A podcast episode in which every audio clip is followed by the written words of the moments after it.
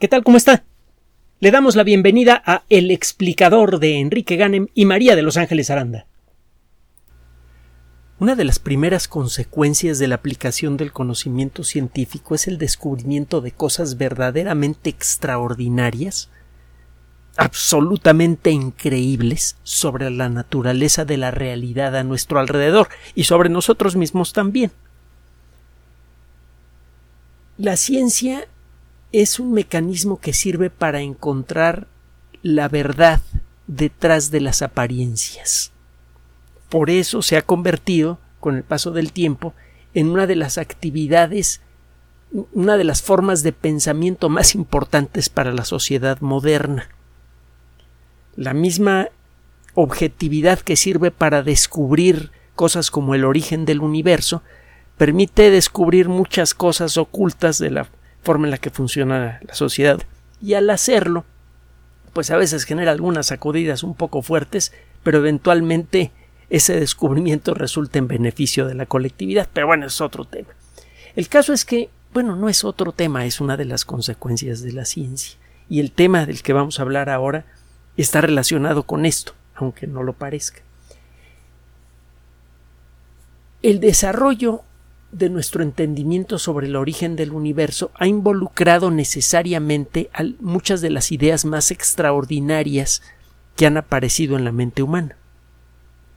A principios del siglo XX, nuestra idea sobre el origen del universo era vaga. Para comenzar, solamente en, en el mundo de la religión y de la filosofía se especulaba sobre el origen del universo. No existía ninguna evidencia sólida sobre la forma en la que había evolucionado el cosmos.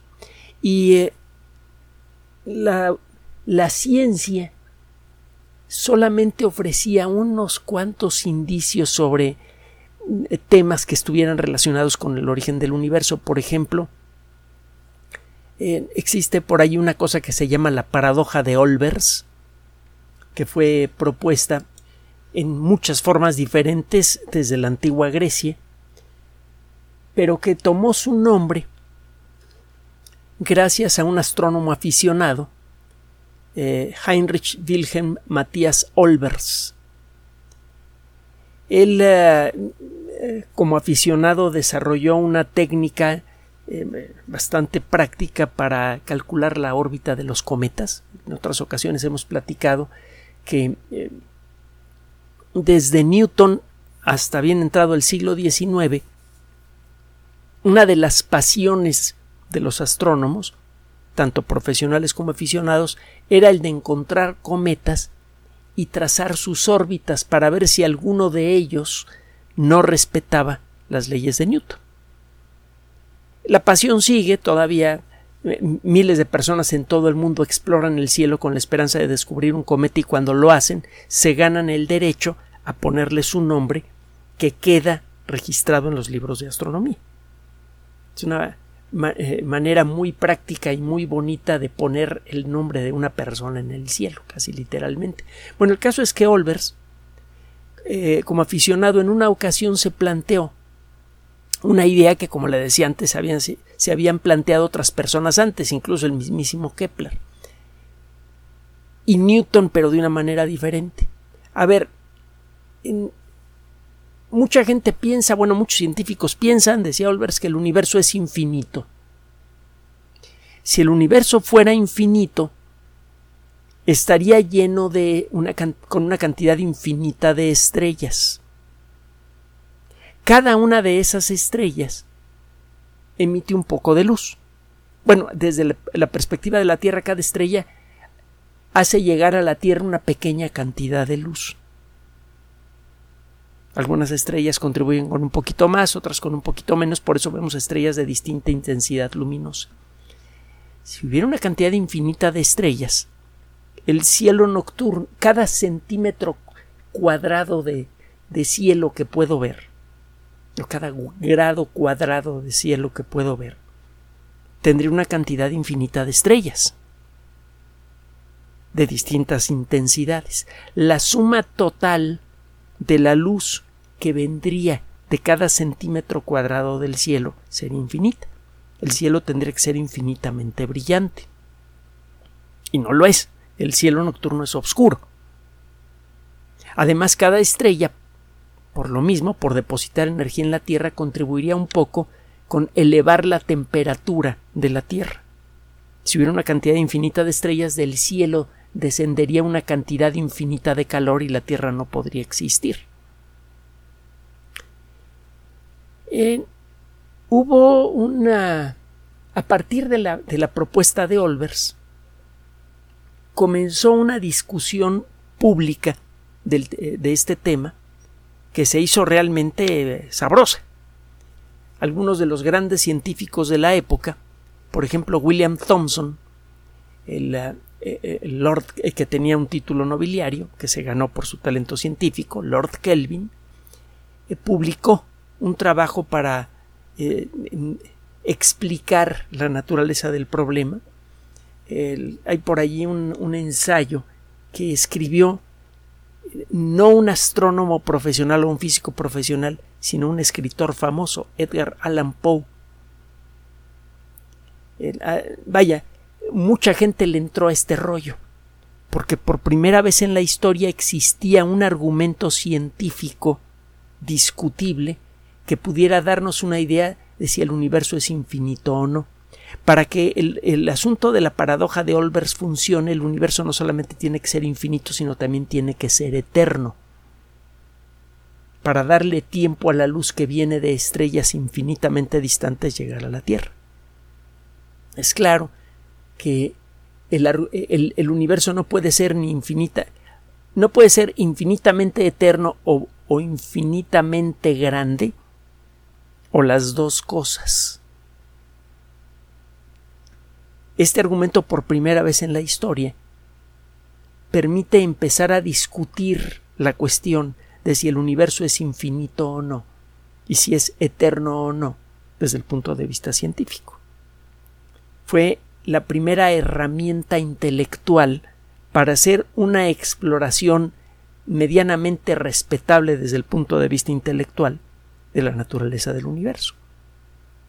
Existía una contraparte que venía de Newton. La fuerza de gravedad, dice Newton, va disminuyendo de intensidad desde su fuente, pero nunca disminuye hasta cero. En principio la fuerza de gravedad de la Tierra se puede hacer sentir a una distancia infinita. Claro está, a distancia infinita la fuerza de gravedad de la Tierra se vuelve infinitamente débil. Si el universo estuviera lleno de estrellas encendidas o apagadas, la fuerza de gravedad de esas estrellas infinitas, de nuevo activas o inactivas, sería infinita en cualquier punto del universo. Aquí en la Tierra experimentaríamos un jalón gravitatorio que viene de todas partes del cielo y que sería infinito. Eso rompería la Tierra es más, rompería hasta los átomos de los que está hecha la Tierra. El hecho de que la Tierra exista sugiere que el universo no puede ser infinito. O cuando menos el número de estrellas en el cielo no puede ser infinito. O cuando menos la, materia en el universo no puede eh, ser infinita.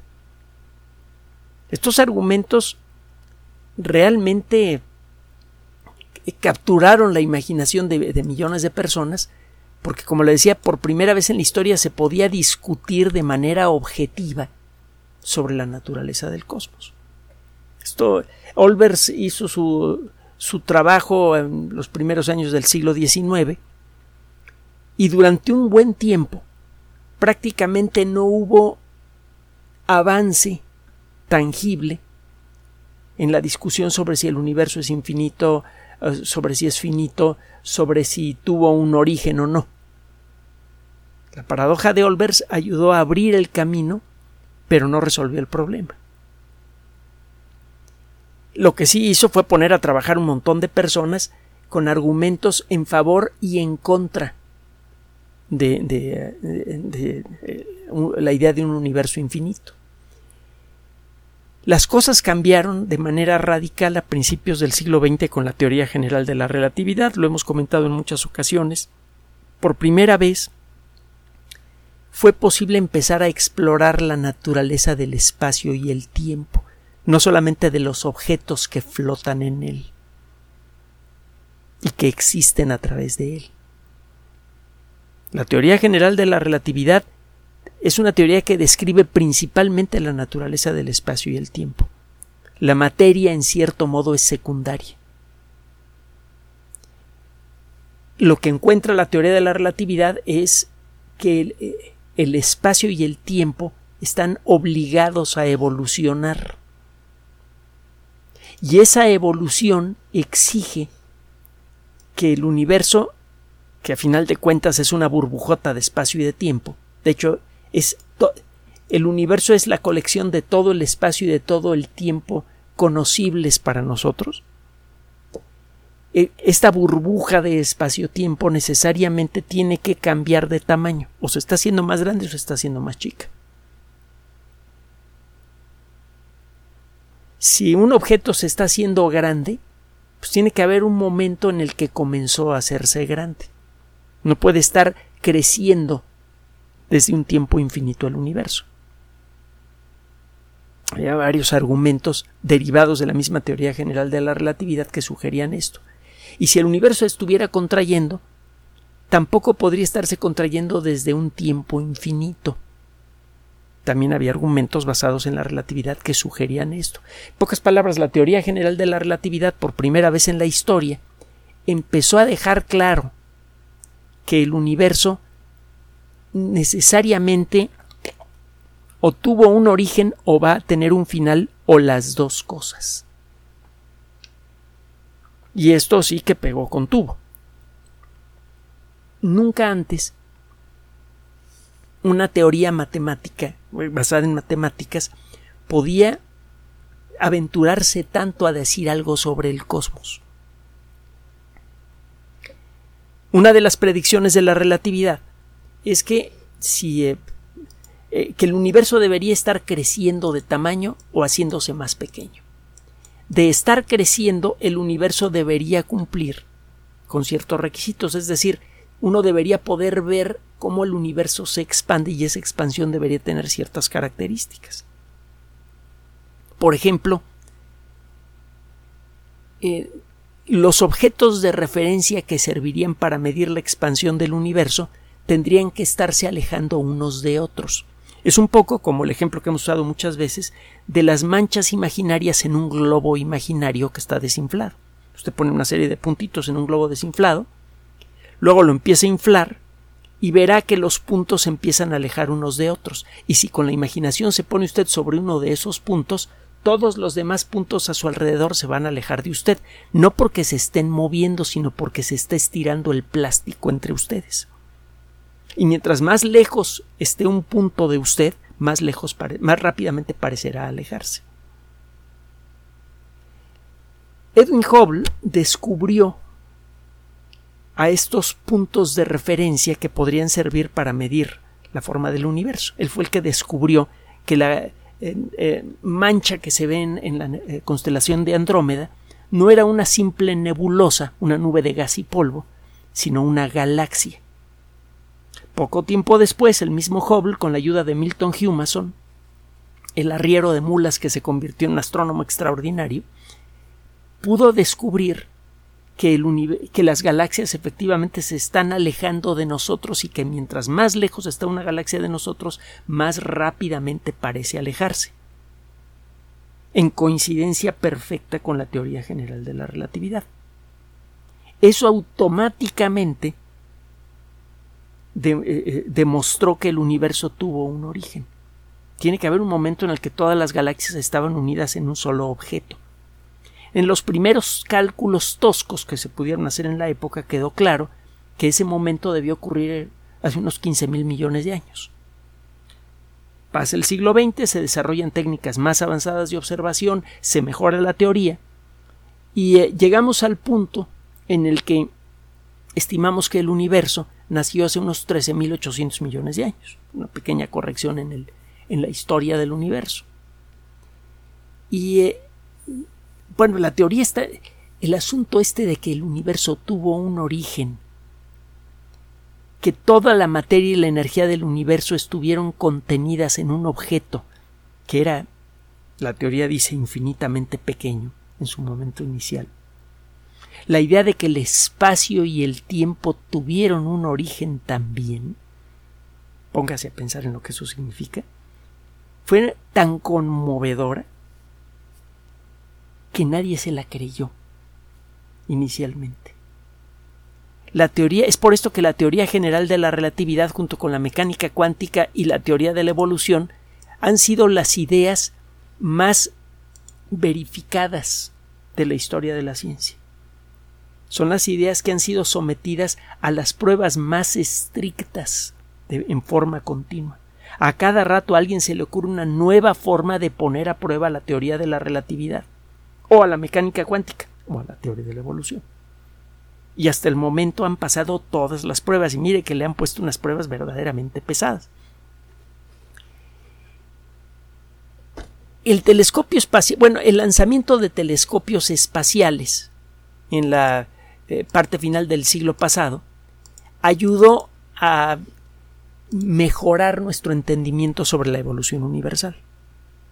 Los telescopios espaciales pueden observar galaxias muy lejanas, que son increíblemente tenues, con gran precisión, y pueden analizar, capturar suficiente luz de una galaxia lejana como para descomponerla en un arco iris, en un espectro, y poder analizarlo. Cuando usted analiza la luz descompuesta por un prisma o algo que actúa como un prisma de un objeto lejano, usted puede conocer su composición química, eh, si el objeto se está moviendo o no, la circunstancia, el entorno físico en el que fue emitida esa luz, etcétera, etcétera, etcétera.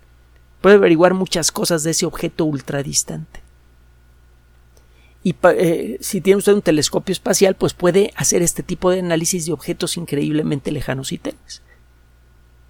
El lanzamiento del telescopio espacial Hubble vino a confirmar la, teoría de la expansión cósmica y vino a revelar aspectos nuevos de la forma en la que está ocurriendo esta expansión que tienen muy entretenidos e inquietos a, los físicos. Pronto vamos a tener que tocar eh, eh, de, nuevo el asunto de la de ciertas inconsistencias que hay en la forma en la que estamos midiendo distancias cósmicas la, tensión que existe actualmente en la, en, la cosmología moderna.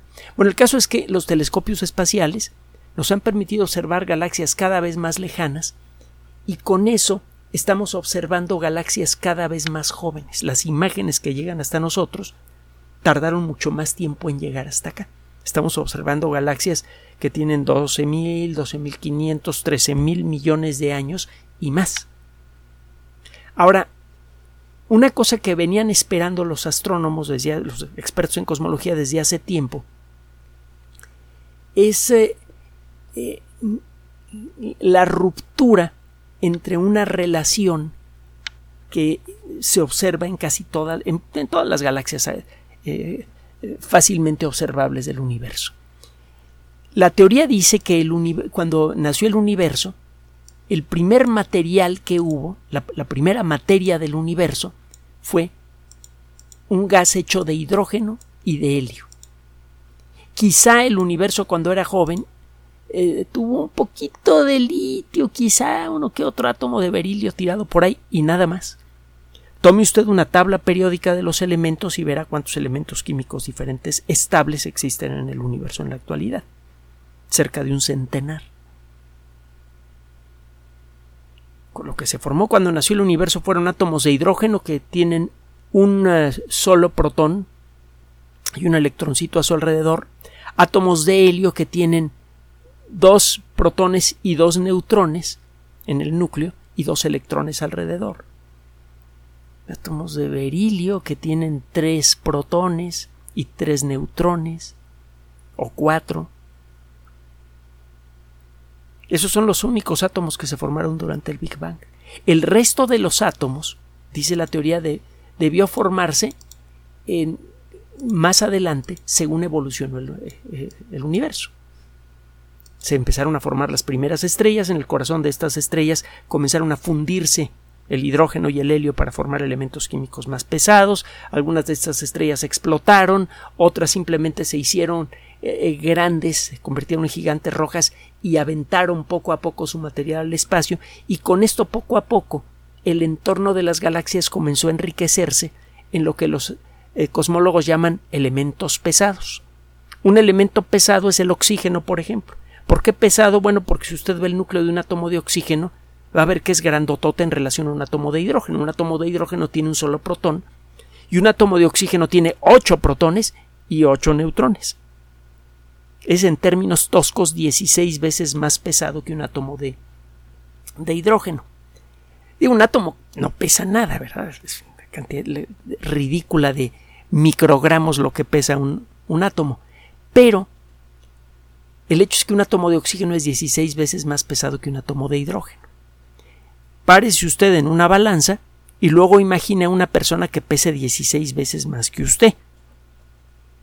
Sería una persona realmente pesada. Es si usted es la diferencia, en, en, términos toscos, es la diferencia de peso que hay entre una persona y un automóvil de tamaño mediano. Así que sí, se puede decir que un átomo de oxígeno es pesado. Los elementos pesados son todos aquellos que no sean hidrógeno y helio, que son los que se formaron en abundancia durante el Big Bang. Y eh, lo que han encontrado los, los astrónomos desde hace ya un buen tiempo es que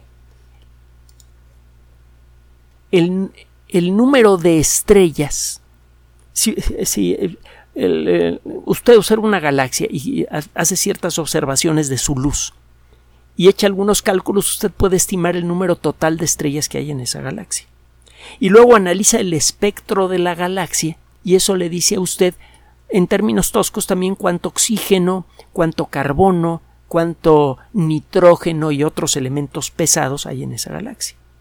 Si usted hace una gráfica con los dos números y observa muchas galaxias, verá una raya.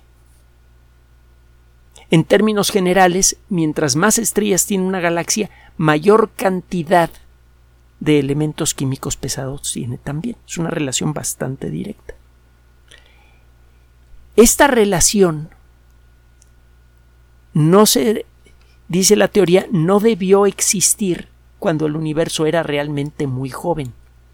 En el universo recién nacido, cuando se comenzaron a formar las primeras galaxias, simplemente no había forma de que existiera esta relación porque todas las estrellas estaban hechas de hidrógeno y helio únicamente.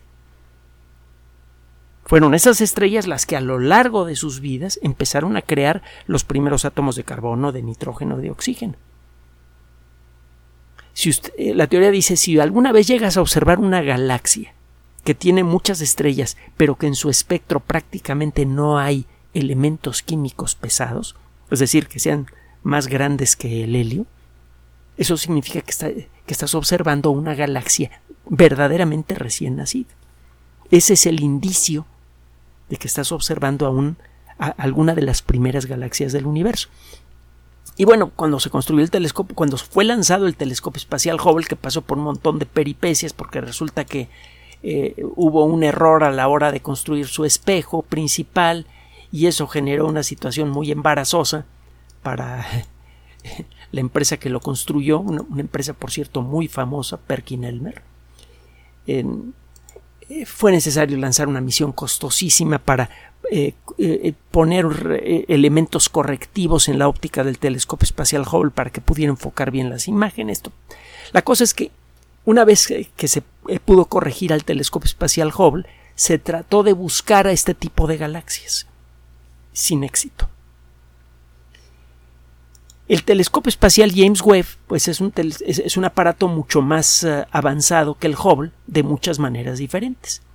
El telescopio espacial James Webb, para comenzar, es uh, el, el, más grande, es un telescopio que tiene un diámetro mucho mayor, es un telescopio que tiene además eh, eh, sensores mucho más avanzados. Pues es, un, es, un, aparato que fue construido eh, muchos años después que el Hubble.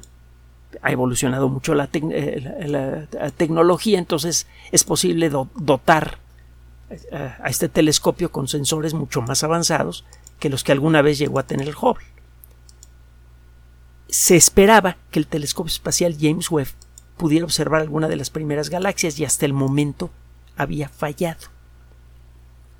Pero acaba de aparecer un artículo en la revista Nature Astronomy en la que un grupo de investigadores del Centro Danés de Investigación sobre el Origen del Universo y el Instituto Niels Bohr, y también trabaja eh, por ahí personas de, de una organización privada, pero todos son daneses, analizando imágenes del telescopio, bueno, imágenes y espectros tomados con el telescopio espacial James Webb, han logrado identificar ya a 16 galaxias en donde esta relación de la que le platicé hace un momento no se respeta. Estas galaxias parecen estar hechas de puro hidrógeno y helio. Parece que por fin y después de muchos acercamientos y de muchos fallos, contamos ya con imágenes de las primeras galaxias que hubo en el universo. Este descubrimiento será seguido de observaciones más precisas que permitirán determinar exactamente cómo son estas galaxias. cuál es la dinámica del gas en estas galaxias, en dónde se están formando más estrellas, si estas galaxias ya tienen o no un pozo negro gigante en su centro. Todo esto nos permitirá afinar nuestra narrativa de cómo ha sido la evolución universal. Poco a poco, y gracias a este tipo de trabajos verificables, que ahora son doblemente verificables porque la información se encuentra en el Internet, por eso un grupo de astrónomos daneses pueden eh, hacer estas observaciones, poco a poco estamos creando una narrativa completa y lo más importante de todo, verificable de cuál ha sido la historia universal. A través de la historia de nuestra especie, una de las preguntas que frecuentemente hemos hecho con más frecuencia y una cuya respuesta tentativa ha tenido más relevancia para nuestra evolución social ha sido precisamente esa. ¿Cómo nació el universo? ¿Cómo nacieron todas las cosas?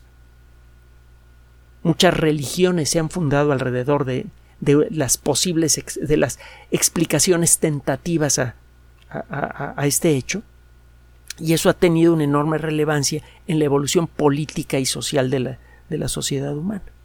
Ahora sí, y gracias a la ciencia, por primera vez en la historia, estamos creando una narrativa detallada, verificable, de lo que ha sido la historia de todas las cosas. Gracias por su atención. Además de nuestro sitio electrónico www.alexplicador.net, por sugerencia suya tenemos abierto un espacio en Patreon, el explicador Enrique Ganem, y en PayPal, el explicador patrocinio por los que gracias a su apoyo sostenemos este espacio. Puede usted descargar gratuitamente estos audios en formato MP3 en Spotify y en iTunes como El Explicador sitio oficial y en SoundCloud como El Explicador y con formato de video en YouTube en El Explicador sitio oficial. Recuerden nuestras redes sociales de siempre, Twitter Enrique-Ganem y en Facebook Enrique Ganem sitio oficial, El Explicador y los grupos que usted ya conoce. Finalmente, El Explicador siempre somos María de Los Ángeles Aranda y Enrique Ganem. Gracias.